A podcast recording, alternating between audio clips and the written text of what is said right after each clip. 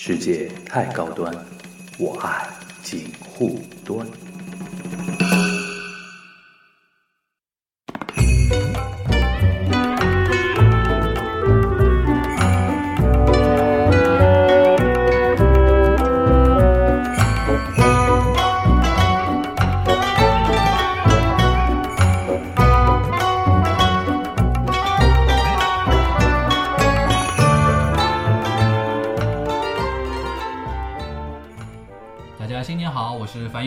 家新年好，我是松柏牛今天是我们丙申猴年的第一期节目啊，丙申。丙申猴年，二零一六猴年。现在好像很流行，就是把这个丙申啊什么的都加在前面。民族主义嘛，嗯 找回中国的传统啊。春晚上面还解释什么是丙申，我也没仔细听。丙申嘛，就是天干地支呀。对他，但但是他还会和猴什么什么的要结合起来，在那里对像讲故事一样。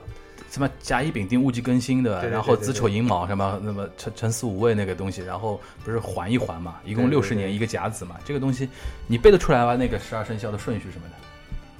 鼠牛虎兔猴鸡狗猪，龙蛇龙蛇马羊呢？反正那个今年是今天我们在录这期节目的时候，已经是到了大年初二了啊！嗯先向大家拜个晚年啊，不是拜个晚年，拜个年，拜个年，祝大家初二可不是晚年。祝大家祝大家呃在新的一年里啊，嗯呃身体健康，学业进步，万事如意，心想事成。来，你来，已经已经全部被说完了，了，我讲光了已经没有了。啊！你真的没有了吗？真的没有？我我最说不不会说这种话，就走亲访友的时候，你你一般这种话都会说出来吗？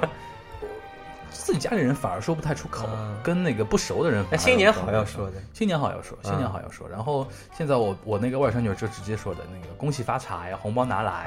然后她昨天那个，一进门一般就红包堵住你们的嘴就那。她大年夜，她大年夜拿了一杯饮料嘛，我带着她拿了一杯饮料给所有的给所有的长辈兜一圈嘛。嗯，她现在竟然会看人的，你知道吧？啊就会给的那种，就就觉得说，哎，这个这个家长好像感觉蛮有钱的，他就会说 恭喜发财，红包拿来。然然后给然后然后那个如果觉得说啊，可能平时对我很抠的那种，多大？他就啊，一六年出生的，现在是六岁嘛，哇，六岁嘛，就是零六年出生的吧？哦，不是说说说错了，一零年10年一零年出出说说错了，就是他看那种我可能不太可能会给的，他就和声音年好，然后啊下一个，然后就直接啊是，这种的。那那现在小孩应该有这种情商了。那我觉得小孩其实都都都挺聪明的了嗯，对啊，因为现在都奶粉里面鱼油放很多，，DHA 和 EPA 对吧？我觉得有点坏掉了。呃，反正呃，怎么说呢？反正今年这个年感觉越过得挺平淡的，因为关键是从春晚那个时候嗯，就挺平淡的了啊。春晚咱说一说，感感觉说的 就除了挺平淡的，就好像没有别的感那觉。今年春晚的确是我看那么多年春晚了以来，可能被骂的最厉害看，到那个微博都在刷史上最烂，史上最烂。然后王 但好像每一年都是史上最烂吧。然后今年已经说出那个梗了，就是说我要为我之前骂过的那些春晚感说一声道歉。特别是去年和前年啊，就是就当时看的时候觉得还行，就是能看到尾，至少。那 今年就嗯，我觉得现在元素是挺多的，就今年这个元素是挺多，但今年关键的是呃被说的比较多的一个点呢，就是教化的内容太直白了。对我感觉就是小学、初中上的那些就团课，也不知道什么课，就重新再上了一遍。嗯，对对对对对，反正就是怎么说呢，呃，我觉得没有美感。嗯，就以前我们小时候看的那个春晚啊，不是没有教化意义的，嗯但是它是寓教于乐的。嗯寓教于乐，我现在记得比较深的一个点就是。赵本山、宋丹丹和那个崔永元的一个小品，就昨天、今天、明天嘛，嗯，就那个，其实你仔细想想，它里面充满了很多那种宣教的那种意味在，但是就是因为这三个人的功力到，而且还有寓教于乐的那种感觉。哎本子比较好，嗯。然后而且呃，可能导演组啊 对他们节目的要求，呃，指手画脚的程度没有那么高，啊就导致了他们可以按照自己的想法来做很多呃演出和修改。我自己是认为是说，我们不要怪导演组和总导演，为什么呢？在央视春晚这个舞台上，他们只是一个小兵，他们也只是小兵，很多东西是上峰的一个意见。上峰说你今年要怎么怎么样，就是他没有办法，而且他还是体制内的一个导演，他还不像那个有一年冯小刚做总导演嘛。嗯我现在就觉得说，大牌导演做央视央呃央视春晚导演有个好处，就有的时候央视的那种领导啊，看到自己的员工做总总导演，他会颐指气使啊，他会刷存在感的嘛。你这里应该怎么样，这里应该怎么样？你作为央视内部的员工，你能怎么办呢？对，如果他看到大导演，反而他看到什么冯小刚，看到那个张艺谋，嗯看到那个陈凯歌，他还要客气客气然。后顶多看完之后，第二年我不请你，对啊，最多哎，对啊，对对 我换一个，对啊，我就换一个听话的嘛，对吧？对所以说，我觉得说以后可能大家呼吁一个东西，就是说还是要请国际大腕导演来 来导比较好。你说哪天李李安当然不可能来啊，他身身为台湾导演我觉得每年大家可以投票评选一下。我今年想让斯皮尔斯皮尔胳胳膊，斯皮尔胳膊，我要斯皮尔胳膊，什么乔治卢卡斯、科恩兄弟这种这种来做导演，那我估计不可能。首先，那就不是春晚，那是什么什么什么投影秀啊，对对对对灯光秀，就变成那个美国什么超级碗中场秀。对吧舞美感觉是会不一样一点。对对对对，就是我觉得是说，今年最大的问题就是说，教化的意义有点太直白，教化直白到有点好笑。直白到不，你真的觉得说，哎，这个东西怎么弄啊？这个东西，对吧？嗯但是呢，今年有几个亮点蛮有意思的。首先，那个有一些小鲜肉嘛，有一些小鲜肉嘛，就是比如说，呃，再怎么说啊，后来那个什么 TFBOYS 啊，嗯呃，杨洋啊和胡歌那三个点，还是嗯给大家很多的一个，我至少网上讨论的东西很多嘛，对吧？又说说穿了，他们是市场化的明星。所谓市场化的明星，央视很多上去唱歌那个人，他一年也就上这么一次，嗯我平时从来没见过这种人。你懂我意思吧？就是，但是你很有一部分人是平时你们真能见得到，而且人家真的是喜闻乐见的一些明星，嗯，对吧？像除了这三个小鲜肉之外，你比如说还有那种什么呃，在电视呃小品里面会出现的那种影视剧明星，比如娄艺潇啊，嗯，对吧？但是这马些天宇啊，对于，所以说就是父母为什么不看？就是对于父母来说，两不熟悉啊两两方面都不是的。他不熟悉了对，就老的他都是不认识他老的他已经是业呃就怎么说嚼嚼烂了都而，且老的出来的时候，他们都已经睡觉了，就等不到那一刻。李谷一出来太晚了都。还有那个郭兰英出来也挺晚的，郭兰英，郭兰英，就就连我爸妈都觉得她太老了。就郭兰英在我小的时候，她出来的时候，父母已经说：“哎呦，她还唱得动啊！” 就是现在出来的时候，他们就啊，他他等于出来像那个人家那种什么呃星云法师出来啊啊开个市啊那种每年出来这么一次，就觉得啊大家好我还活着那种哎感觉。对对对，就父母就现在的画风就变成：哎，他怎么还在？反正，嗯，除了这些亮点之外啊，还有一个叫什么？今年那个有一个节目，就每年有几个节目是在这个领域里边是拿得出手的，比如说什么呃杂技、嗯武术节目，尤其今年不是 Nico Nico 还是转播那个嗯春晚嘛，然后呃，我看他们日本弹幕上面的日本网友和反映的比较多的就是，呃呃，有个那什么，今年有很多分会场。嗯，他分会场连连接什么西安啊、内蒙古啊，他们就觉得死给去 kilo 呢。我觉得现在的趋势就是往那个舞美啊，偶尔，舞蹈、嗯，杂技这两个东西，嗯就是，呃，现在每一年感觉都越来越有越有人气，这种嗯不知道是好还是坏事，就说明其他的节目都已经完全比不上。因为这些节目的形式是能在春晚里边体现你这个节目节目形式这个领域里边最高水平的。嗯，对，语言节目体现不出来，因为就语言节目有很多限制在。嗯，语言节目要的就是说没有限制，要批判社会，但是春晚是不适合批判社会的，所以说语言节目出来的那些节目都是在这个领域里面最次的那些产品。但是舞蹈、舞蹈、杂技和武术这个东西，你可以做极致化的演出的，舞美这个东西都可以。一方面是这个东西的确是在进步，我们的语言节目不是不行，但是说春晚不适合表现，嗯对吧？不像以前，以前规定比较少的时候，像我现在就能想出很多我在春晚以前的春晚上看到过的很多那种优秀的语言类节目。以前我觉得语言类节目最适合的一个批判的东西叫反腐，还有一个那个时候特别开心看腐。败是一种，还有一个嗯就社会现象。对对，我记得我推荐大概大家有一个，刚才我已经说了，昨天、今天、明天嘛，嗯然后那个赵丽蓉呢有一个小品，什么《打工奇遇记》，嗯，就说那种呃那个呃怎么说呢？酒店里边呃那个胡乱标价，这就是反腐了。哎，胡乱标价。对，还有一个叫虎口脱险，嗯就是姜昆以前的说的一个相声，什么那那个完全是说社会现象了，就是有人救和不救啊，对对对那种东西。就以前的东西呢，关键是像以前有比如梁左啊这批人写写本子的嘛，嗯这批人是怪才嘛，还有演员表现力啊什么都有。关键是领导参与的这个掺和的比较少。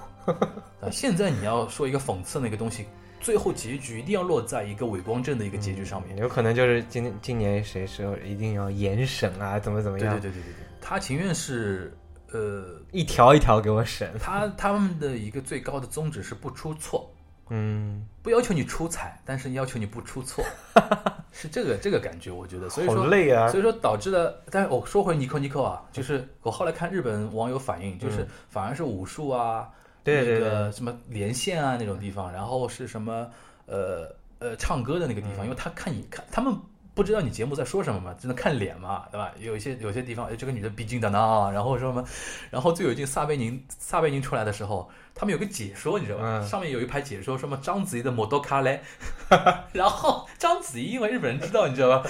就他们就通过这个认识的人来引出这个然后。他们就说 “star star 摩多卡莱达”，然后过了一段时间他又出来了，然后后面一批弹幕就说“摩多卡莱马达基达马达基达”，就已经认识他了，你知道吧？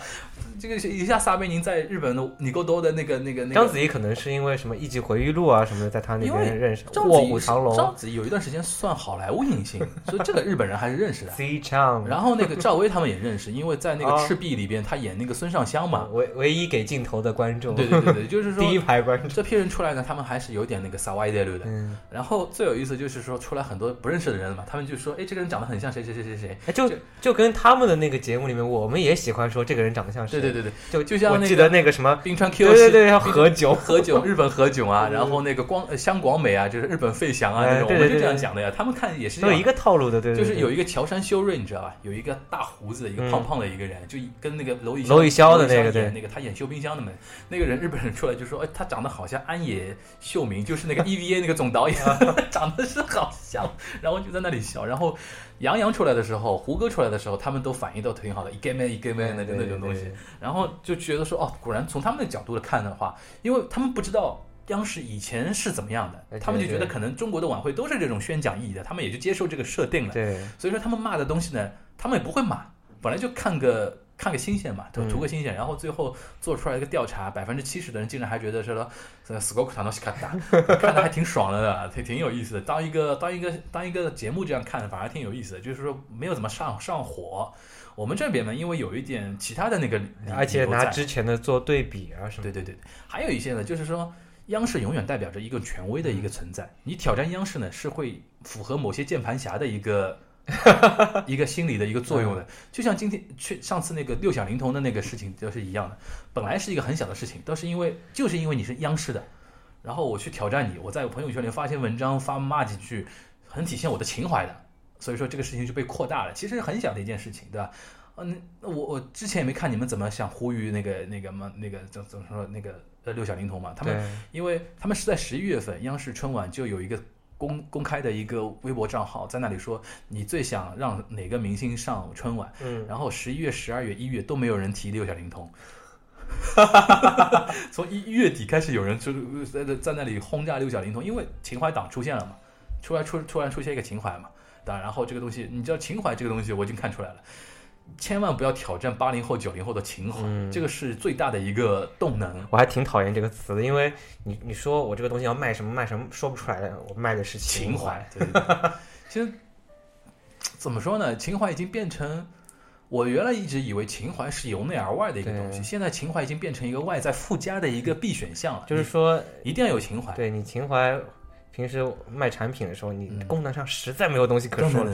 好，我卖情怀，对，我觉得这已经是到了一个不好的一个地方了。就是说，我们还快变成一个贬义词。我们还是要把，就是我们因为不做实验嘛，嗯做实验的人还是要把实验的东西完善好。对对对对真的把这个东西完善好之后，你质量好，或者说你有很好的一个产品的一个展现的话，就不用你说太多情怀，大家都嗯这个是作为一个叫什么被动的附加值在里面。情怀在我眼里应该是卖旧货的时候说情怀，就是说，比如说 Walkman，小书啊，就我们小时候听那个 Walkman 嘛，Sony 的那个 Walkman，当时他做的时候没有说我要造什么情怀，但反而是 N 多年之后，你现在不太用那种实体的那个嗯 CD 啊、磁带的时候，你要反而过去怀念以前的 Walkman，但是 Sony 也不会说，因为你们现在怀念 Walkman，我再去做 Walkman，不会吧？感觉像顶多是豆瓣上的一个活动，那些年我们一起玩收旧货去嘛收旧货去嘛，对吧？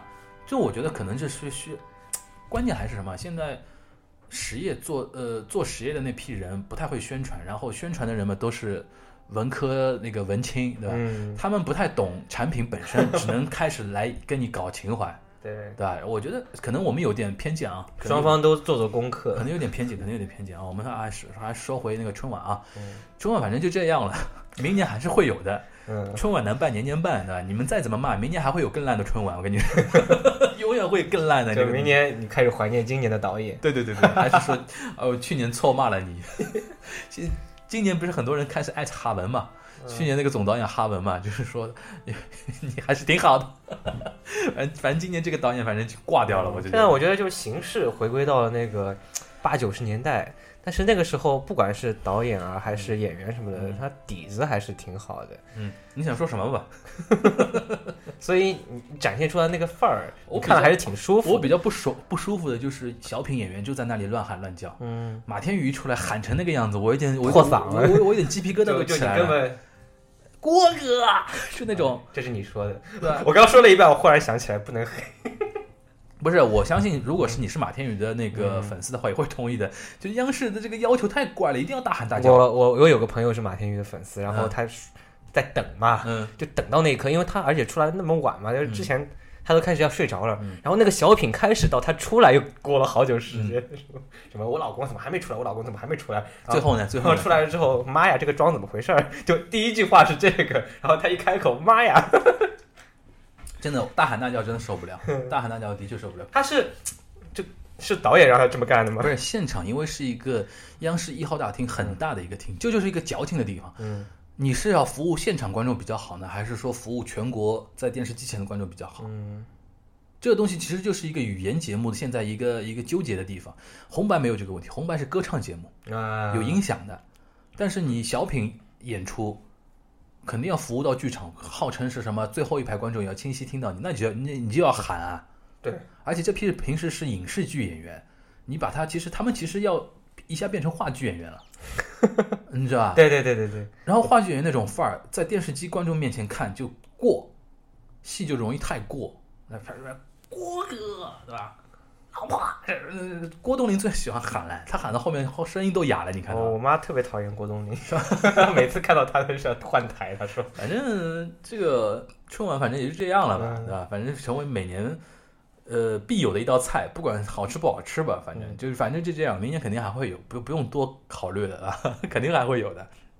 我们说说其他的话题啊。嗯昨天呢，我去那个刷了两个那个贺岁片，嗯，刷两个贺岁片，然后这两个贺岁贺岁片，我今天经文那个牛妈今天晚上也要去 连刷，然后我们竟然 同时屏蔽同时屏蔽了另外一一部，就是《澳门风云三》的对，因为我我不太部都爱看，删了，我连一什么时候出的都我不爱看，，我不爱太爱看赌片，我是从来没看过的，而且王晶的 王晶的电影我也不太爱看，因为我觉得他几乎和烂片是划等号的，他和香港的那种烂片是划等号的。特别模式化的一种片，你就是你看了开头，你知道它当中最后要说什么。这里边也涉及到一个情怀问题，就很多人喜欢看港片和港剧啊，它是一种情怀，一种调调。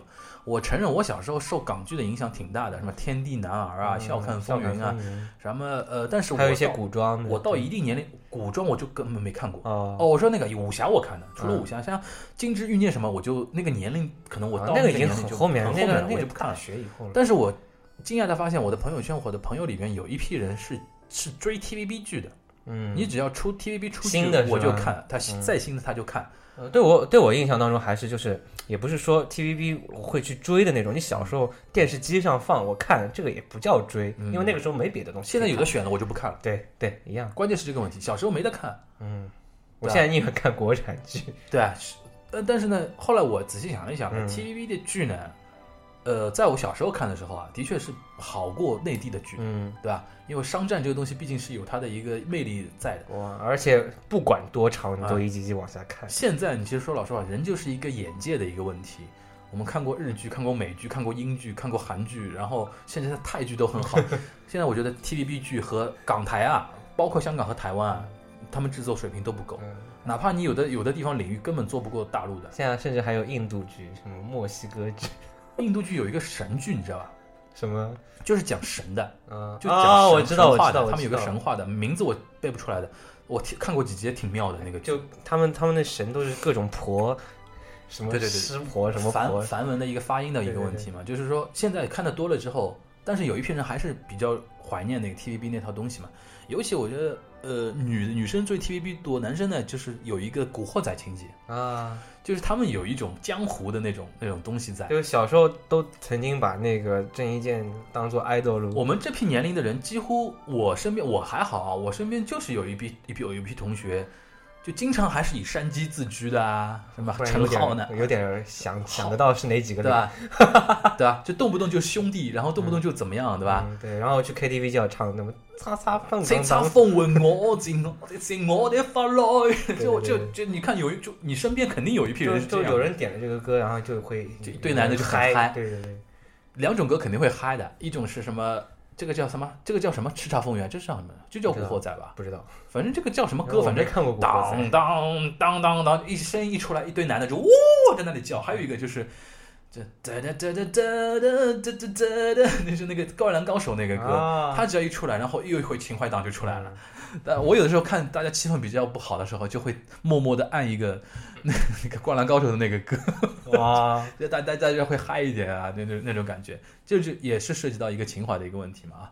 然后说说回电影啊，你今天要去看那个美人鱼和那个三打吗？我是三打和美人鱼，先顺序是这样子，先看三打，再看你美人鱼。也是，我也是，我也是看三打。因为总想把最好的放在最后，就不是说最好，哦不是哦心里面觉得会好一点，不是，因为我是情况是这样的，就是嗯先是陪爸妈看，嗯陪爸妈看呢还有个问题，我要打安全牌。啊，三打肯定是很安全的。我因为我不知道美人鱼会演成什么样子，我我怕看了半天他们不满意，嗯对吧？看三打肯定是很安全的。然后昨天呢，我爸妈看来挺满意。呃我三我先说三打啊，呃，不涉及剧透，因为三打不怕剧透，反正 结局大家都知道的，反正就这么个故事的。画面挺好的，画面好于那个第一部《大闹天宫》，《大闹天宫》有点纯，像搞得像动画片一样了，已经是。现在现在好像据说这个画面已经到达了迪士尼的这种感觉，你就想抄，你想说说抄人家的，没有是到达，反正我觉得技术这个东西门槛，大家现在都公平了。嗯技术门槛是公平的，因为现在很多电影制作团队我知道是花钱让国外的团队给他们做特效。对其其实我有点违和感的，就是三打有些地方的特效做的就不像国产电影了，嗯它的它的那种设计更完全就你看到就是那种魔界既视感。反而那个功夫熊猫让我觉得好像是国产的，功夫熊猫因为有东方梦工厂，对就是那个华人文化基金出出的那个，他特别强调一定要有东方那个。所有元素都考虑到，然后反而是什么？反而是他找的是那个美国导演，他是一个韩国裔的一个美那个总导演，是一个女的韩国裔的一个美国人。他从他有东方文化的元素在，嗯然后他特别去研究你这个东方文化，嗯然后展现的特别有点过分，有点过分，什么水墨画那种东西，我觉得有点过，但是还是一个很好的一个片子。关键它的一个 target 是给小孩看的，对吧？嗯，票房好像一般，还可以，还可以，还可以还可以，还可以，已经七七亿多、八亿多了，但是不算那种特别火的那种票房啊。对对对对，呃，我再说说说回来，三打啊，三打现在好像去昨天一天排第三位，就三个贺岁片里边，它仅次于一点点《澳门风云三》，差一点点，然后离那个美人鱼差的有点多。嗯美人鱼呢是之前我就听说是说很多影院经理啊，就预判它会是今年贺岁档的第一名。就是因为周星驰难得出一个电影嘛，对吧？上一部好像《降魔》是三年前嘛，嗯对吧？西游降魔篇是三年前嘛，他三年一年一个电影的话，其实算很有良心了。在中我为什么把它放在最后一个看？我就觉得这个多多少少应该是个正能量的东西。就看完之后，你能你有正能量，正能量是真的。你能怀着那种比较好的心嗯态睡着的，应该是哈，啊，是回来睡着。对对对对对，因为你看完之后很晚了嘛，你就回来要睡睡觉，人就心情不会很堵，西游记》就心情不会。要么就是被它烂到睡不着。呃，我觉得你如果以第一部《大闹天宫》的标准去看第二部《三打》的话，应该觉得会满意的。但《大闹天宫》至少好笑啊！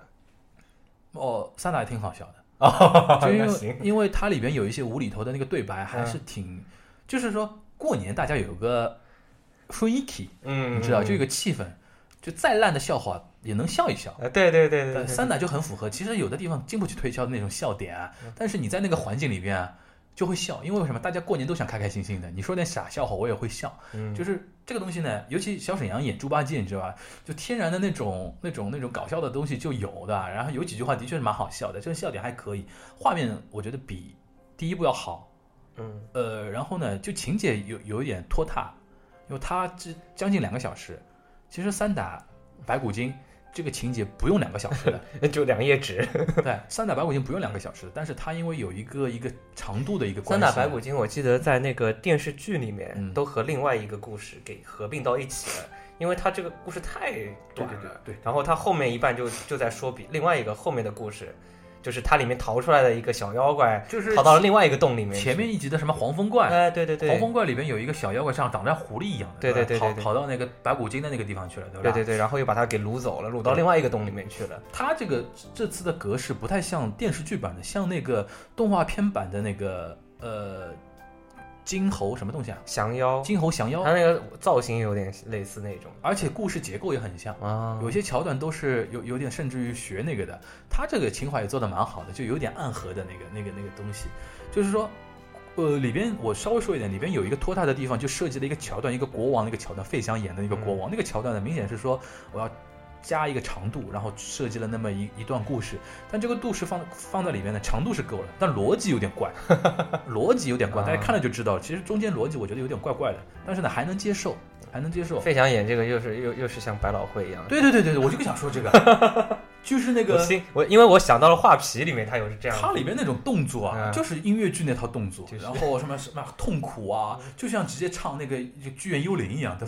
我觉得应该更更像猫吧。你去看像 Touch me，像那个巨人幽灵，像巨人幽灵里面那个男主角，我估计他就在想象那个巨人幽灵男主角那个状态的去演那个国王的，蛮有蛮有，其实其实蛮有意思，看了不会失望，看了不会失望。就是说，但最后这个结局呢，后来那个结局，我甚至觉得说他那个结局，因为那个导演好像香港的吧，嗯。导演好像香港的，他那个结局呢有点，呃，学周星驰那个调调。嗯就一定要挖出《西游记》的一个深层的一个不一样的东西，然后给你展现出来。大闹天宫太直白了，就是原来怎么样，它还怎么样，就纯技术的那个套那套东西，就没有深度。那个因为大闹天宫本来就被挖的比较多嘛。呃三打白骨精虽然是个名段子，但是大家也只是三打白骨精其实原来那个三打那个地方啊，嗯呃，后面那个提升的那个高度啊，其实很低的。嗯但是这一次呢，你去看了就知道，他们后面提了一个高度，甚至还想向那个佛学高度靠拢，啊说那种很玄之又玄的那个话。一开始觉得说，哎，有点怪怪的，就这么就这么就来了，嗯，这个结局就这么就来了。然后后来你想一想呢，哦哦，好像我有点理解他，有那么点意思不，有点理解那个导演也是不容易。现在就是说，情怀党真的是不容易，就一定要搞一个深度的一个东西出来之前还有一个小说叫《悟空传》，啊。它里面不是也挖了一些东西嘛？对对对对对可能也是就是有这差不多最后最后你去看了就知道，就是说一开始看的觉得，哎，怎么这样？然后后来想想，哦，原来是你是想这样，对对，因为现在都都是很多在那个挖《西游记》嘛，就什么毁童年，什么说这个那个，其实当时我觉得他写的时候哪有想那么多？我觉得是这样的。前两天我看到一篇知乎上那篇文章，是在评论六小龄童那个事情，嗯，就是说很多人说六小龄童是，呃呃，当然了，就是说八六版《西游记》是很经典的，大家承认了，就是说。但是如果从改编角度来讲的话，八六版其实改编的挺大的，嗯，对，因为真实《西游记》里边的西那个形象或者说故事的重口味程度是很多现在小朋友难以想象的，对对，对口味很重的。那既然八六能改编，为什么现在不能人不能又又不能改编八六的呢？嗯就是说有的时候六小龄童有点矫情，你知道吧？老艺术家有点矫情，就是说他做什么，他把这个高度提很高了，什么中国的民族啊，然后什么什么美猴王形象，然后怎么怎么样，可以这么说，但是大家呢千万别太当真，因为有的时候艺术家自己塑造了一个很好的形象之后，他孤芳自赏，他就觉得说我纯洁的要死，你们不能来动我的那个东西。但是呢，从文艺角度来讲，任何文艺改编都是允许的嘛，对吧？嗯为什么不让别人改呢？对吧？还有很多那种情怀党，就是说我们的婴儿就这样，那是说明你看的太少。对吧？是这样的呀，对吧？其实不能说因为你的看的少而你可能看了十遍八六版，一遍原著都没看过。对对对对，就是说，它里边提到一个，那个那个那篇文章啊，提到一个，就是从孙悟空的形象来说来说的话，反而是《西游降魔篇》就周星驰前面那个版本的《西游降魔篇》里的那个后面那个孙悟空比较接近了，就长得很难看的，嗯，而且很矮的一个嘛。然后就是《西游记》原著里边对那些这些他徒弟的描写啊，都很残忍的，你知道吧？嗯然后都好像长得很难看的，但是因为八六的时候不能这样表现呀，对，对吧？而且要照顾到那个大家人民群众的一个心理承受能力，偏可爱方偏向去偏可爱的。描然后呃，优化了一下，真善美高大上嘛，嗯，真善美高大上嘛对，对对因为真的《西游记》里边的精神内核其实很丰富的，就是值得很多很阴暗的对对对，有有有点是值得深挖的。嗯话说回来啊，说回来那个电影啊，三打还是值得看，三打值得看。现在尤其现在你票价又不贵，对吧？你过年看个电影还是值得的。嗯关键要讲美人鱼，我关键想讲讲美人鱼，剧透我就不剧透了。其实故事剧透也不要紧，很简单的一个故事，对吧？但是我我现在是觉得说网上两批了，就是分得很开了。有的人说啊，周星驰也就这样了，对，就是有很多人说，因为周星驰之前好看的那些都是和那个什么刘刘镇伟合作的那些，嗯然后自从他自己一开始开始单干的时候，就开始越来越不好看了。对，所以说什么不抱期望，什么乱七八糟。我看到有人评价说，就周星驰拍来拍去也就这样啊了，对对对，就就是类似这种，就就这样了，这四个。就这调调了，他拍不出新的花样，对吧？这是一个说法，而且一个就是说，另外一个说，他这个不就是一个加长版的环保电影嘛？就讲环保的。我想到就是什么崖上的金鱼公主什么什么。哎，你这个太妙了，就跟我想的是一模一样。我昨天就发了发了一个朋友圈，我估计你们因为环保加鱼，我就想到这个东西。你昨天有看到我发的那个朋友我还圈？没看。我看到之后，我看了整个片子之后，我就觉得说周星驰和宫崎骏好像，啊，那我还没看，我就有感觉到。跟 跟宫崎骏好像好像像在什么地方？首先，爱自然环保这个东西是嗯肯定是的，因为你看原来那个周星驰之前的电影就看得出来，他是有一点那种公益的那种感觉的。这个人是很很在乎自己生存的环境的一个东西嘛。很多话题其实都聊到这个环保的一个东西，这点和宫崎骏讲。还有一个童真，嗯童真的一个东西，《大话西游》刘镇伟导的。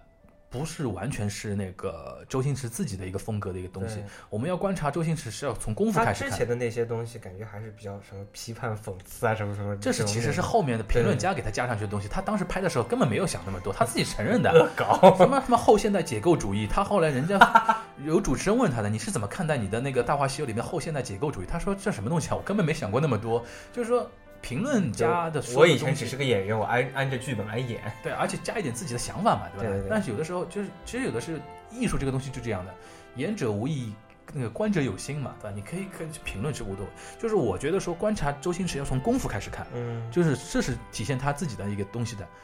功夫虽然没有说什么什么童真的那个东西，但反过来讲啊，你去看功夫，是他小他经常在那个论坛呃讲话里面讲到嘛，他从小是受李小龙那种功夫片影响的，对，其实就是说功夫情节在他心目中其实就是一个童年的一个情节，他顽强的就是到了四五十岁自己拍片子还是要反映这个东西，其实说明他内心这个东西是很坚硬的。对，包括后面那个少林足球跟功夫也是挂钩的，有点挂钩，有点挂钩的嘛。就是说看得出来，他是很在小时候的那些观影体验对他的一个影响他可能看那种邵氏啊什么。哎，特别就这个反映出他的一个童真。嗯，美人鱼里边特别特别反映他的童真，嗯就是说这是一一点，还有一个就是顽固。嗯，就是我是说的是说童真、顽固和爱自然，就是像那个宫崎骏嘛。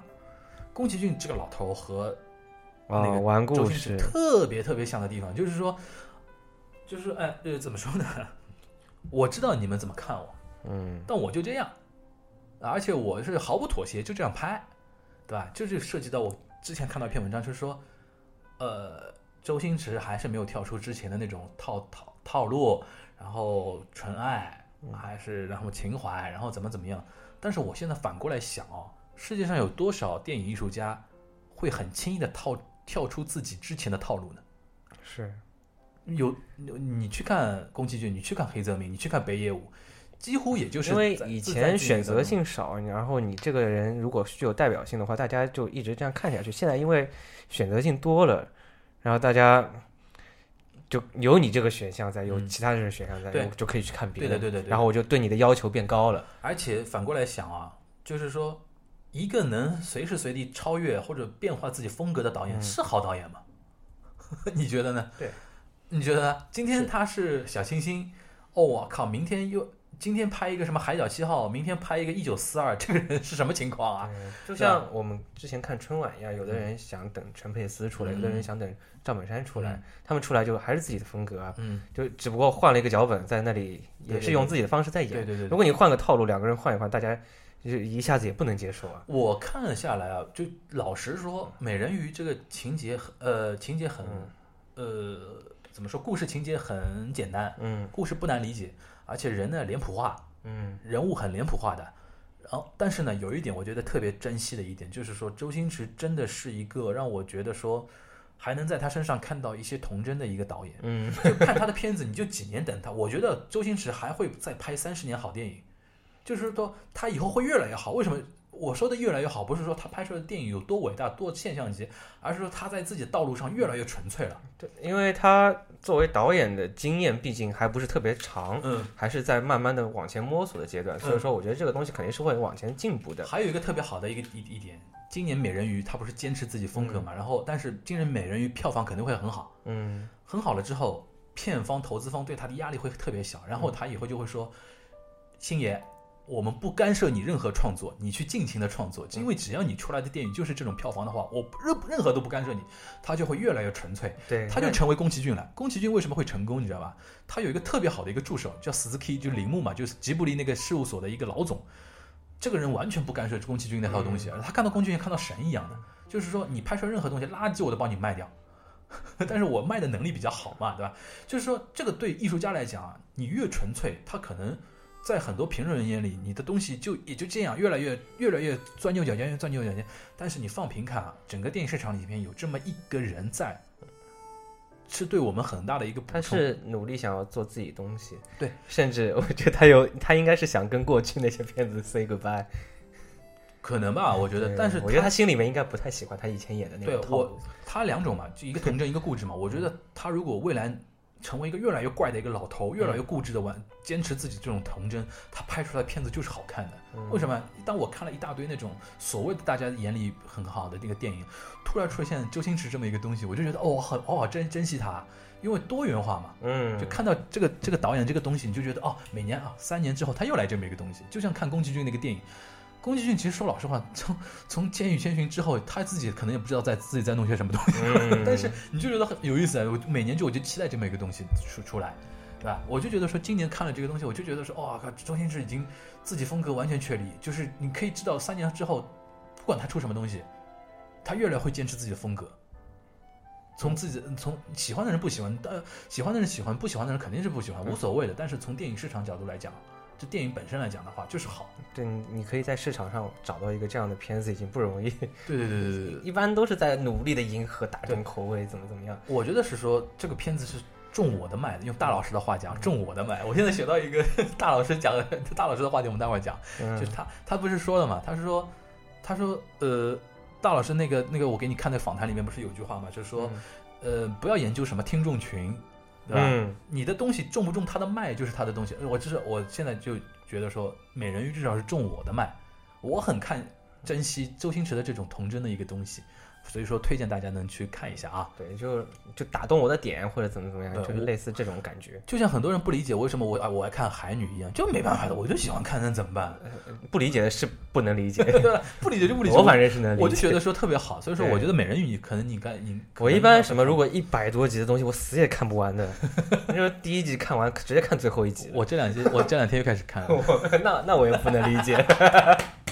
哒哒哒哒哒哒，就是你很我觉得很累的时候啊，身心俱疲的时候看海女真的是像。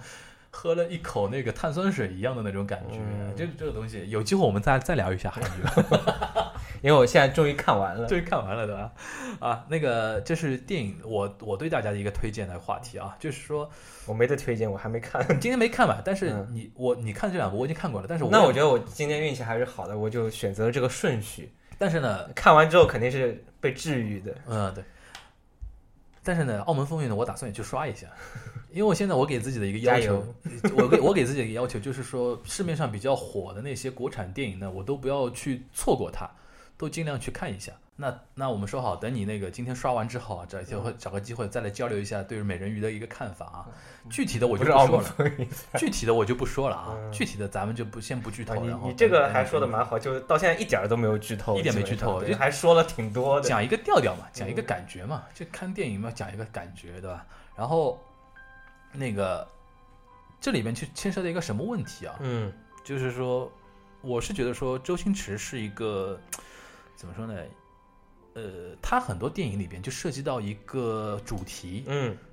孤独感，啊，就主角都是孤独的，因为我觉得他这个人应该就有这对种他这个人很孤独嘛，他他不是说有自闭症什么的，我第一次听到这个消息的时候被雷到了。嗯，然后这次不是邓超主演嘛？嗯。邓超就是其实就是当年的至尊宝，嗯。就是改了一个设定，但是嗯。所以说很多人是说，为什么说周星驰拍来拍去就是个调调嘛？他们觉得说没有跳出，但是这就是他的主题啊，他人生主题就是一个孤独被理解，人就是这样啊。孤独被理解嘛。其实这里边我就很完美的想转到一个下面一个话题了，就是说人为什么会孤独呢？就是不被理解，对吧？是不是啊？你是觉得是吧？如如果一旦碰到一个知音的一个人，你就会对他特别有好感，因为为什么呢？就是一旦你被理解了之后啊，这里面我就想说到一个大张伟的一个问题，今天其实今天这期话题呢，本来没什么，本来没有脑洞嘛，因为我们之前一直烦嘛，嗯说说过年聊什么比较好，很多人就艾特我，就说你能不能聊一期那个大老师啊？当时他这个人是怎么艾特我的？他说没有在自己的本行里边火，在别的一个行业里边火的这么一个艺人，能不能聊一期这样的一个话题？那个，所以说我们今今天就来那个聊，先聊一聊大张伟啊。嗯大张伟那个视频你看了？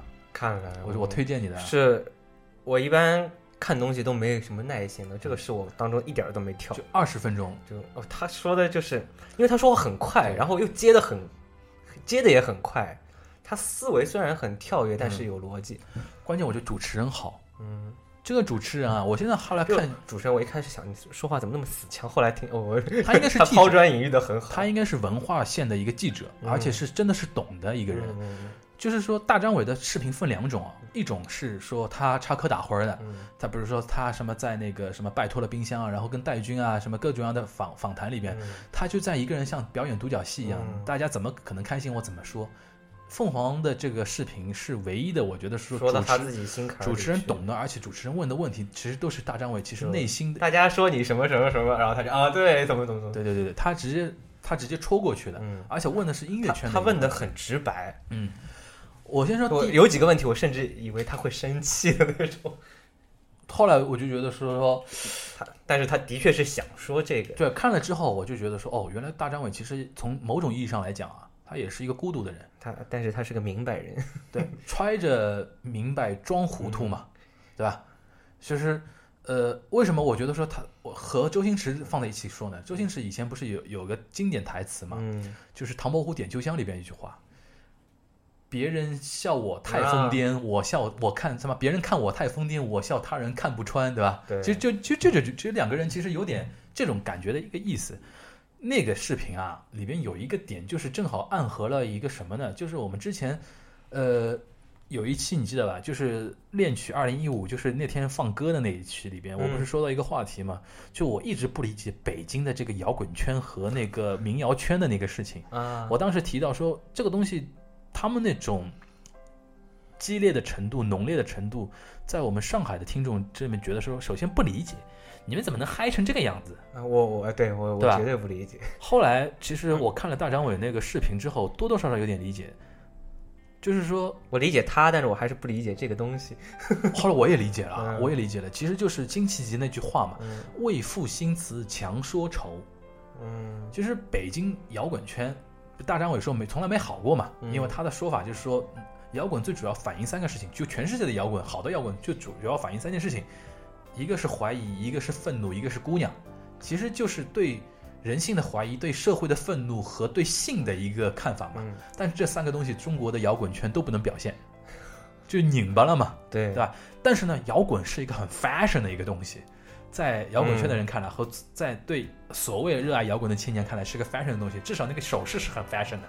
庾澄庆。对，所以说，所以说问题就来了，为什么我们不理解，你知道吧？因为你反映的东西没有说那么深刻，但是你们为什么还那么嗨有？好多人都只是学到了这个手势。对，为了嗨而嗨。嗯，对，所以说这个的是就回答了我的那个疑问：为什么他们那么嗨？就是他们为了嗨而嗨。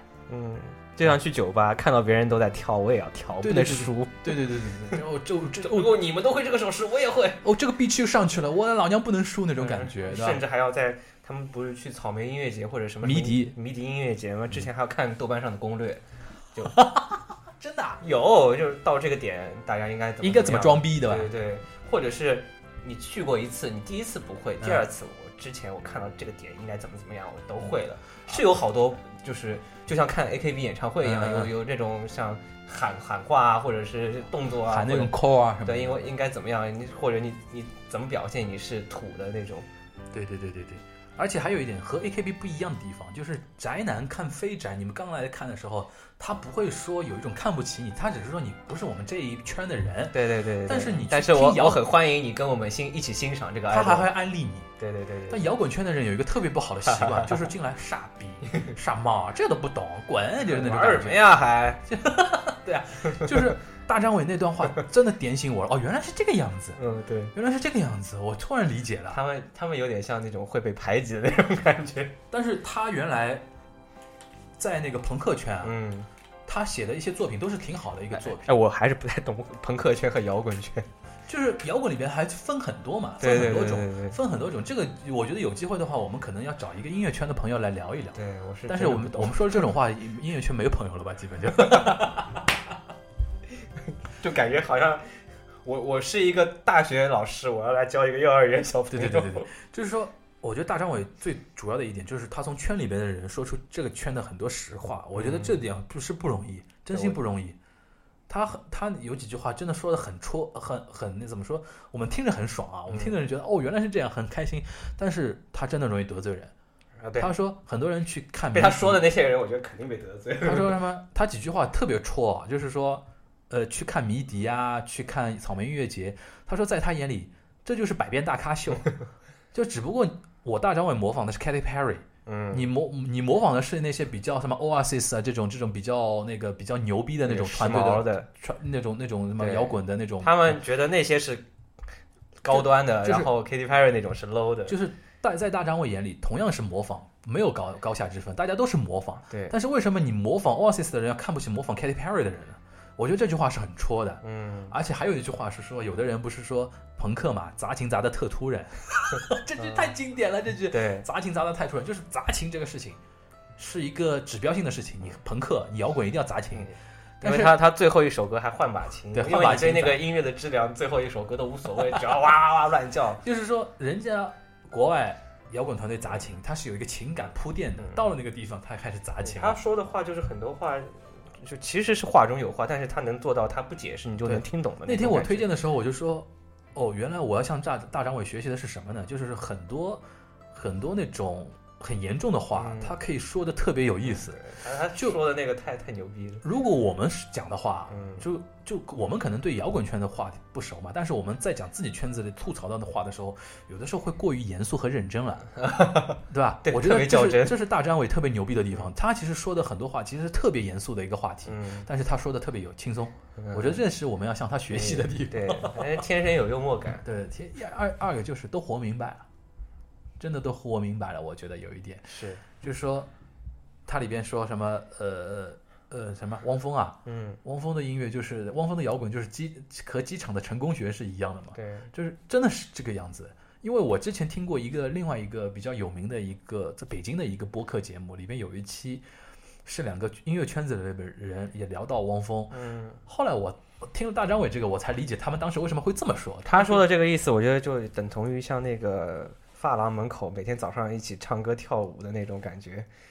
你你先你先听我说完啊，那个、嗯他那那两个主播特别有意思，他们说，因为他们跟汪峰合作过，嗯他们说汪峰老师特别好，为什么呢？就是说你给呃，比如说你给他约个约个约个歌，嗯然后他说好，然后过个三天一个 demo 就过来了，然后一听呢，嗯，特别工整，嗯就是那个范儿，给他感觉哎，好像和之前也挺像的。嗯然后他们就说汪峰老师工作效率特别高，然后怎么怎么样，就一个 demo 过来了。然后还有一篇文章我看过，知乎上面有篇文章分析汪峰的歌词，嗯就有几个歌词是出现频率特别高的，就是说现在我理解了，就是机场成功学代表什么呢？成功学那种书是可以量产的，你知道吗？嗯，就今天这本，明天那本，明天那本，就同样一个作者可以出好多本，对，就他成活了，是吧？汪峰的歌其实也某种意义上也成活了，反正摇滚就是这种格式的嘛。对，但是你反映的东西就是说，啊，你现在是，你现在是很苦逼，你现在是个屌丝，但是你终究有一天会飞得很高的，嗯会跳得更高，然后什么会人生会怎么样，会飞翔，对吧？然后，就我想到以前有一个人叫郑智化，但是他就一首嘛，两首，星星点星星点灯和那个，水手嘛，对吧？但两首歌是很像的，但但汪峰很多首啊，嗯，但是也很像啊，十首 起码，他他成活了。嗯，对吧？我觉得这一点呢，就是大张伟同志呢是说的挺戳的，嗯，然后这一点呢会让很多人对他有反弹，我觉得是肯定的，对吧？他人家肯定会说嘛，你呀你丫都写不出来，对吧？还是人家那个，毕竟汪峰一直徘徊在粉丝头条，但是如果按照 摇呃大张伟那个说法，摇滚圈那个说法，你去上那好声音当评委，你就是已经你丫的就已经商业化，你就不行了。他在好声音上当评委啊，对呀、我不知道，他转过来第一句话说说你的梦想，你不是很有名的吗？那哦是汪峰是吧？我以为大张伟，大张伟没没没没，大张伟，我觉得说，呃，可能初几啊？嗯，就可能这这两天吧。嗯天天向上有一集是大张伟和那个薛之谦要出来了，啊，因为薛之谦在我们那个，南南北喷子，因为薛之谦在我们那没有关注他的这段时间里边已经成为段子手了，你知道吧？然后我觉得说大张伟以后可能真的，就是说可能真的哪一家电视台啊，发掘他去做好好做一个那个脱口秀节目，不是说让他去上到那个哪个节目里面当嘉宾，然后乱七八糟的胡乱胡乱说一顿，大家笑一笑就结束了。他真的是适合有一个类型的节目给到他，他可能脱口秀不是纯粹为了搞笑的脱口秀，嗯，是要有一点那种社会批判的，或者说就想做成金星秀的那种那种感觉。金星秀现在已经完全做出自己的感觉，还有点像那个什么第十放映室啊什么的那种，对对对对对对对，就是说。他有很自己很深的一个观察和对人性的一个一个东西，你让他去说一点这个东西的话，可能嗯这个节目会做出一点特色。他一起去做金星就算了啊，不行会打起来的。你说那个薛之谦吗，没有我说那个呃大张伟，大张伟，我觉得如果他能上一期金星秀，我倒很期待他能跟金星碰出什么样的东西。因为这两个人，我就觉得说，啊，回到那个话题了，就是说，别人艾特我们嘛，说你聊一聊那个不在自己主业红，在副业上红起来的那些明星。嗯其实金星就是很典型的一个，也是对，对吧？金星就是很典型的，他原来主业是一个现代舞蹈家嘛，那也不能说他不红，在在业内红，他现在可能是红到业外，在那个圈子里边是相当不错的，在那个圈子里相当不错。所以所谓红嘛，就是你成为一个大众接受的一个明星嘛。对对对，对吧，现在很多人开始学金星啊，嗯，对吧？现在完美它成为一种现象了，真真儿，对吧？对，后来，嗯，所以说我觉得这一期节目我们就来想一个探讨一个这样的话题，我一直以为这期节目大半期已经过去了，其实就是说可能重头戏比较短，嗯但是很值得大家聊一聊的一个地方。可因为能一开始没有刹住这个，因为哎呀，这种节目一开始今春节期间的节目一开始肯定是一个很简单但也不的一个想砍，春春节的一个回回顾嘛，对吧？然后你觉得呢？就是我大家来，呃，我们先来探讨一下，为什么这批人会在副业上红起来？你有没有想过这个问题？你你如果在我面前问为什么这个词，我永远都回答不出。我是觉得说，嗯。我现在是我的考虑啊，就是说，嗯，对，我就顺着你说。日语里边有一个说法叫嗯。表现，啊 Shogun 这个跟那个不一样，对对对对对，中文的表现和日语的表现有一些什么样的区别呢？就是中文表现，那就不用我解释嗯中文表现什么意思。日语的表现，就日本呃有一个说法叫表现的自由，嗯就是说你做任何事情都是一种表现，你表达一些，其实就是类似于我们说的表达。嗯，他们还有什么哈标，就是发表，对对对差不多那就。日语的表现里边蕴藏的一种表达的一个东西。嗯艺术家，你有你的表达方式，比如说金星，你通过你的舞蹈可以进行表达。但是舞蹈，如果你是一个原创艺术家的话，但里边的舞蹈是反映的你的思考的。嗯你为什么这个这个动作要这么做，或者你为什么编这段舞，或者你为什么编这台舞台剧，你有你的深层思考。嗯，但是人的任何思考都是和语言是结合在一起的，或者和文字，对吧或者你化成文字，或者化成语言，在在这个基础上变成你的一个肢体的动作。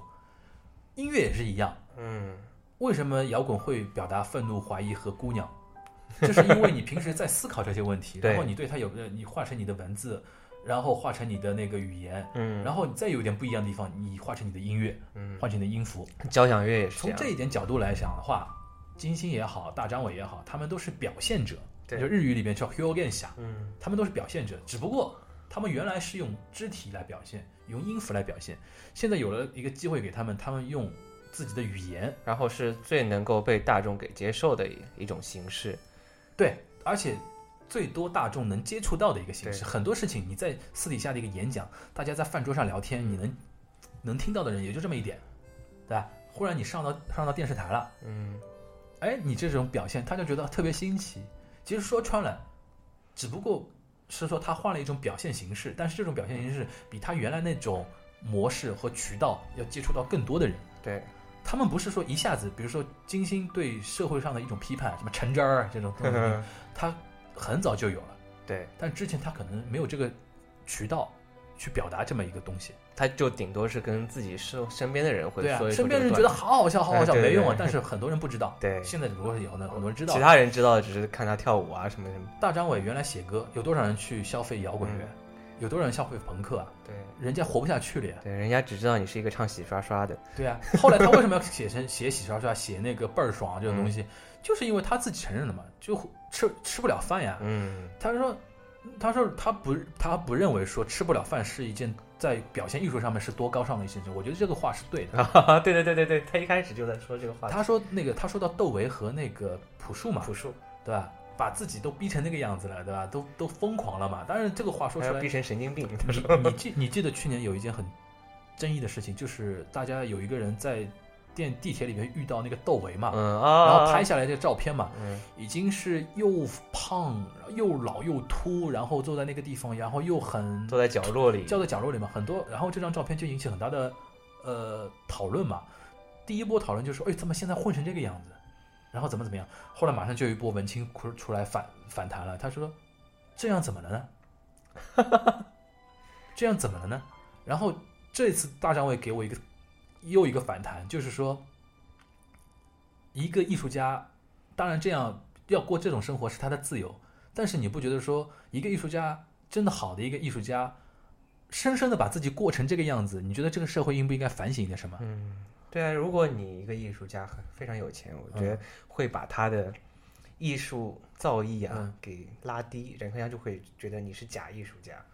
就是说钱这个事情为什么就和艺术造诣拉低已经划等号？对他们就是会把钱和艺术给挂钩起来，对啊，他而且是反向的。他们就觉得你不该挣钱，对，挣钱就不纯粹。你这个艺术如果挣钱了，他们就会脑内这个艺术是通过怎么怎么样对对对，给加以包装过哎的，我为了商业化而怎么怎么样。哎，你觉得是不是暗合刚才我们提到周星驰？就是我为什么说周星驰以后会越拍越好，就是因为他挣到钱了。嗯，对他挣到钱了之后，投资人会对他放心，然后他就可能更纯粹的做他的那套东西。对，你说，你窦唯，窦唯当然是好了，嗯以前的窦唯当然是好了，魔魔岩三杰当然是好啊，但是他赚不到钱，你说这个社会是不是有点问题呢？嗯你们这批文文文青表白嫖党，啊，对 对不对？对对对对，或者说我们这个社会对知识产权的保护没有那么到位，导致了嗯他现在混成这个样子，然后你还说这样有什么不好我觉？得窦唯肯定气都气死了。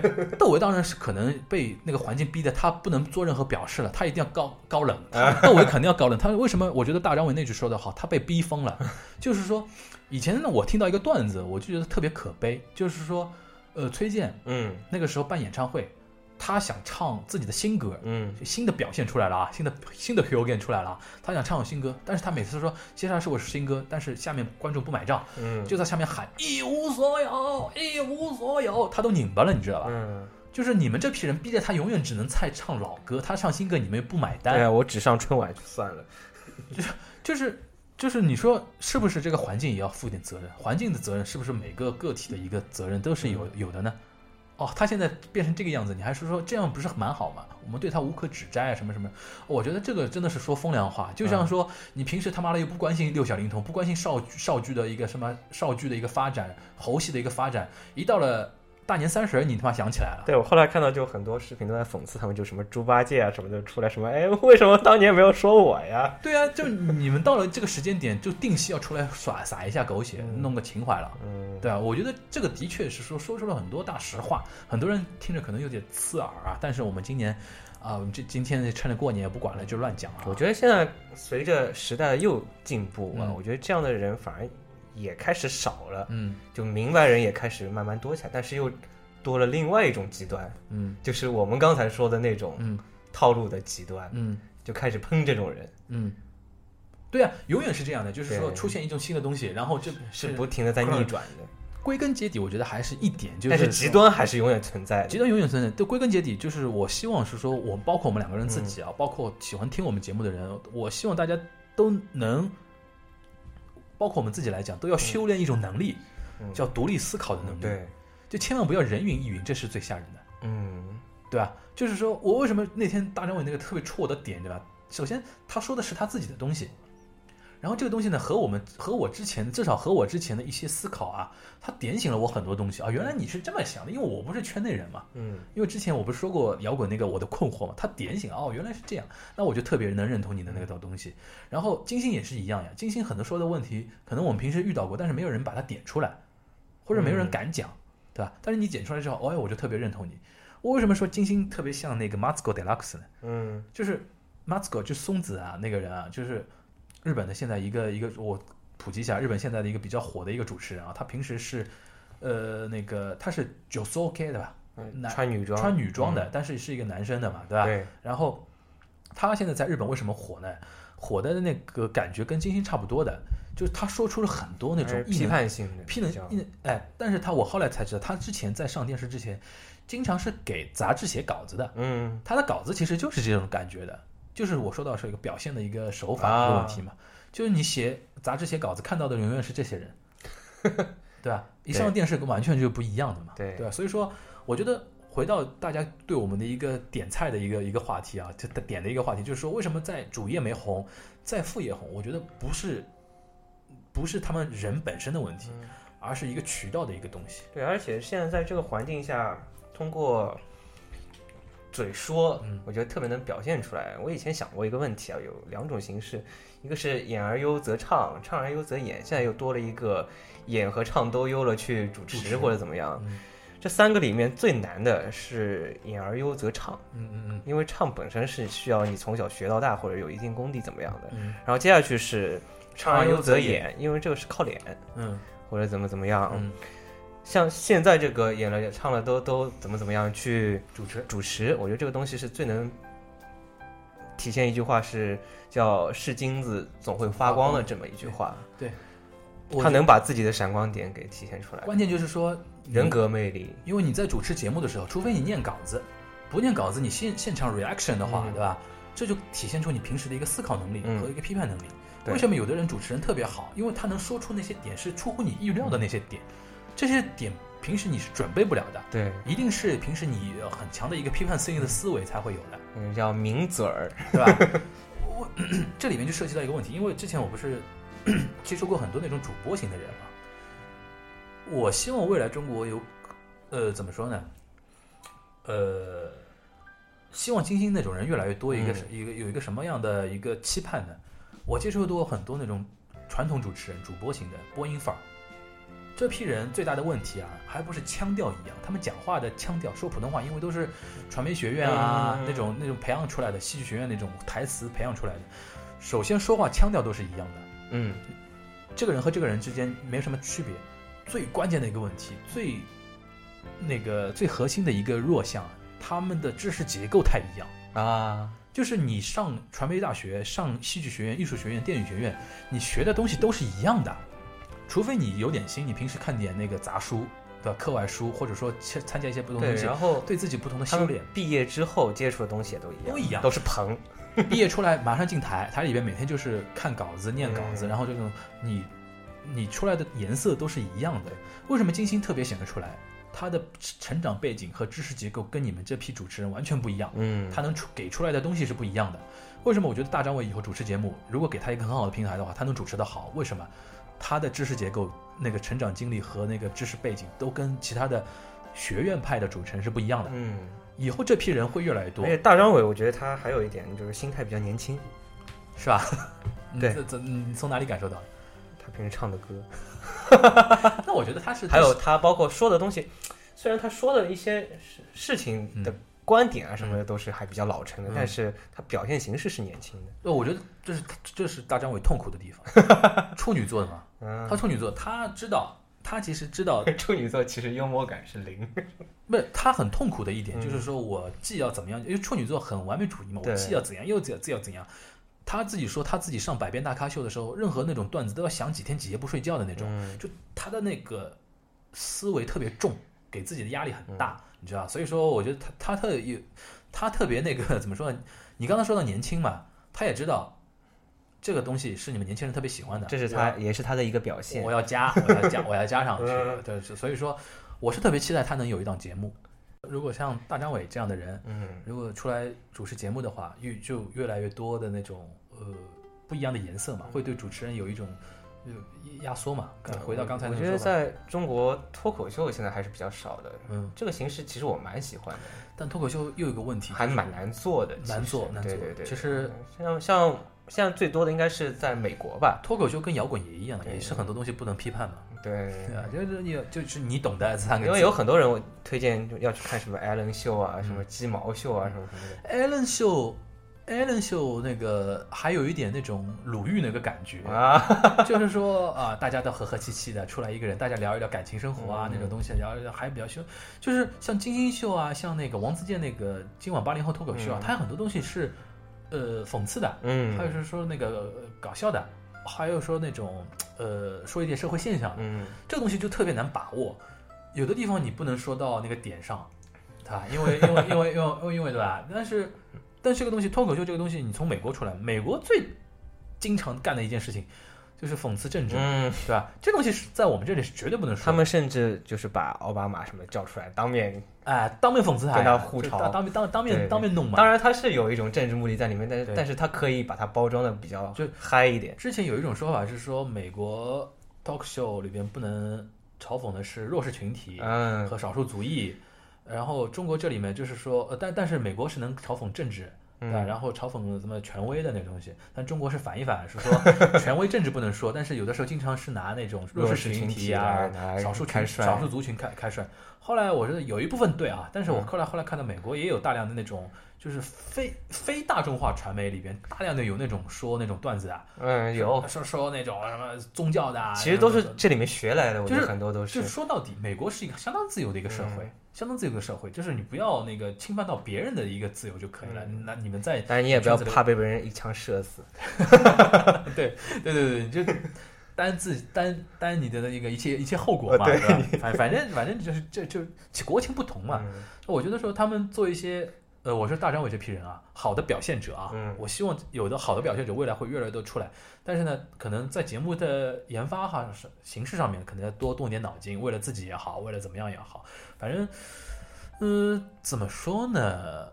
从大张伟这件事情上面，我可以看看得出来，就是我我我后来有一点想有一点反省的地方，之前对他了解不足，对吧？我一直也停留在那个洗刷刷和那个倍儿爽啊，甚至就是人家说抄袭哦，是抄袭，我听了原曲哦，是差不多。哎，对对对对，就是说，抄袭绝对是抄袭了，抄袭绝对是抄袭，嗯他自己也承认嘛，对吧？后来我就觉得说，哦，看一个人就是看明星啊，和看平时你接触一个人都是要，呃，避免这个问题，就是说太片面。还有就是，哎基本上就是一个人特别容易被人家贴上标签。对，这个人的标签就是恶俗，嗯什么抄袭，嗯没了。嗯，而且一般会被贴上标签的负面性的特别多，对对对，因你为正面的人，人家也不会给你上什么标签，因为好像大家都看得到。我觉得说现在资讯爆炸嘛，嗯资讯太过发达，每每个人每天面临太多的一个信息的一个处理，标签化是一个很好的一个一个东西嘛。就比如说恶俗歌手一个标签，你就把它归到一类，你就没有兴趣去研究它，但是没你也没什么时间去研究它，对吧？对就是缘分，这就是缘分。我看到我看到这个视频，看知道接触到大老师这一面的时候，哇，我就觉得对你有改观，就提醒我一点什么呢？就对任何的人，嗯，线上线下的有名不有名的，或身边的人，你看问题真的要要要给一点时间。如果你对他是有一点那个兴趣去了解的话，还是要有一点有一点时间，是。还有多个多个侧面去了了解他。你像之前我对郭敬明都改观了，哎，我也是，我对郭敬明绝对改观了。现在，嗯我我以前最早对他印象也不好，因为他也抄袭，也就是抄袭，也抄袭这个词嘛然，后这个词好像特别容易把一个人给抄。袭、恶俗，然后这这种东西也贴标签化了，对，对吧？但但是其实他是会做生意，生意做得好嘛，对对吧而且文化生意，而且我觉得他姿态挺挺挺软的，嗯姿态挺软的，没有说特别那种傲的那种东西在，对吧？他但是他现在也特别不容易，上个节目都有有那种其他嘉宾想着法儿的要去挑挑他，我只能说他是一个很精明的人，这个嗯精明不是一个贬义词，精明对他在在他身上是一个褒义的体现。精明应该是一个中性词，我觉得是说，对吧？精明就是怎么说呢？一之前不是有个段子嘛，嗯就是说精明用在别人身上感觉是一个负面的，但是每个人都有想自己想变得精明，对对，没人都不想变以。前为什么就是犹太人会怎么怎么？因为就是别人嫉妒他们精明，我觉得有点是这种意思。啊？你要提到犹太人，哎呀，反正哎，我突然想讲到犹太人，我想起来一个话题，就是不二让一嘛，嗯，丫的又去又去旅游了，我就是因为他他最近一直在刷这个，我忽然想到犹太人，我之前不会想到。圆回来了，圆回来了。嗯哎，我们下次有机会了，让那个让一来分享一下那个我下次我！我以为你下次要讲一期什么民族方面的事。我我最近特别想跟大家聊一期什么呢？因为我看到这这两天朋友圈里边聊很多呃很多人在分享自己的旅游经历嘛，嗯就春节出去旅游啊，有特别怪的那种地方，我就想把那些。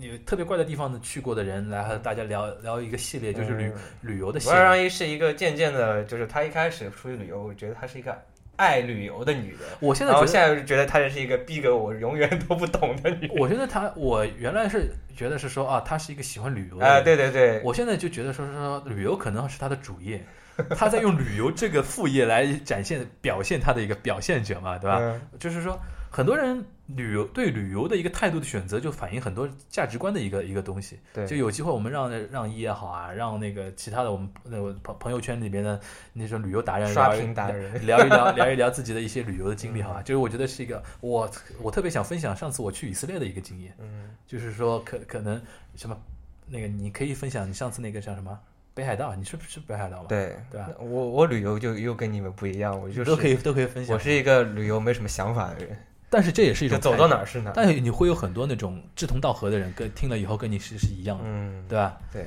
好吧，然后我跟你跟不二让一有一点一样，就是 我我发这个东西一定是从来就没有人发过这个东西，有一点这种感觉，你说地方啊，或者是这个角度啊角度，我喜欢找我喜欢找不一样的角度。他也是，对他他是本来地方就已经很少有人去了，好吧？然后再加上这个角度，再加上这个角度，然后他是那种特别喜欢做攻略的嘛，对吧？我们这里喊不二让你喊那么多，然后他到时候他不来也不好意思了，我估计。口播预先抢先，硬性植入，硬性吃，这这个是什么说？提前预告，呃明明明那个嘉宾还没有确定档期，我们就先预告掉了，对吧？对，反正我是那天特特别想从那个呃旅游的角度聊聊聊聊一聊那个大家的很多那种价值观的一个一个东西啊。反正先做一个简单的还是找一个懂的人，我我连世界地图都背不出来的那种。好吧，那个反正这一期节目呢，就是主要是跟大家报告一下我们最近春节在干的那件事情啊，然后兼兼并着一个一个话题，就是说表扬一下大大老师，对吧？嗯，把那个微博上被艾特的任务给完成了。对对对我我在录这期节目的前大半部分时间，我甚至忘觉得你忘记了这件事情。有人艾特我，肯定要聊的嘛，嗯这肯定要聊的。然后那个顺带的，我们我现在已经被大老师圈粉了。对，我觉得这样的形式也挺好，就是大家有什么想要我们聊的话题，艾特我们。平时很多时候会思维枯竭，就不知道该聊什么，然后就开始乱聊。其实你们对我们的一个是很大的一个一个一个帮助和刺激，这是一个刺激。就是哎然后我们也知道，就是哎能这种角度，对对对对能这个角度。其实很多资讯我们都知道，但是有的时候，有的时候大家提出这个点菜的一个需求，也逼着我们去想。对对。尤其像我这种脑洞系的人，有的时候你这么一说的话，我就忍不住要去想象一个一下。然后我们有时候找不到话题，就去搜那个微博热搜，然后搜出来都是那种不伦不类的东西。微博热搜其实已经有点，首先被营销号谁谁，谁小三，谁谁谁怎么怎么样？微博首先一个被营销号给绑架了，还有一个它的很多话题的角度有点太过于简单和简单明了，标签化，就我们刚刚提到一个标签化，对对吧？反正怎么说呢？呃，最后我想推荐大家一首歌。你刚才提到标签号，我就想到陈奕迅有一首新歌叫《无条件》，粤语标签有什么关系？啊，它里面有一句话叫“当旁人啊，当当旁人爱标签，嗯，怎么当什么当世界爱新鲜什么的东西，我都呃可能是不是由林夕写的？不是不是吧？好像不是吧？反正那个这期节目那个我把临时换一下，我突然想到这个歌了，然后那个把这个换成那个我们的片尾曲啊，无条件啊，希望大家也能无条件继续支持我们那个节目硬转。最后那个我们还是因为初二嘛，对吧？我们聊的时候初二是祝愿祝愿继续祝祝愿大家啊猴年进步，对吧？马上封哇，侯你，还能说的那么多，然后希望大家 一个都说不出来。希望大家今年能够继续支持我们的节目啊，然后谢谢大家。没了。我赶紧接，我就知道你要说，结果你还是同时说说出来了。好吧，好吧，那那这这节目就到这里，大家新年快乐，拜拜。新年快乐，拜拜拜。約定的約定，就抱緊以後每一天。來讓我定然都發現，我有很多未達完美事情，我只懂得再努力每天。当潮流爱新鲜，当旁人爱标签。肯得伴着你我，是窝心的自然。当闲言再尖酸，给他妒忌多点，世上的至爱是不计较条件，谁又可清楚？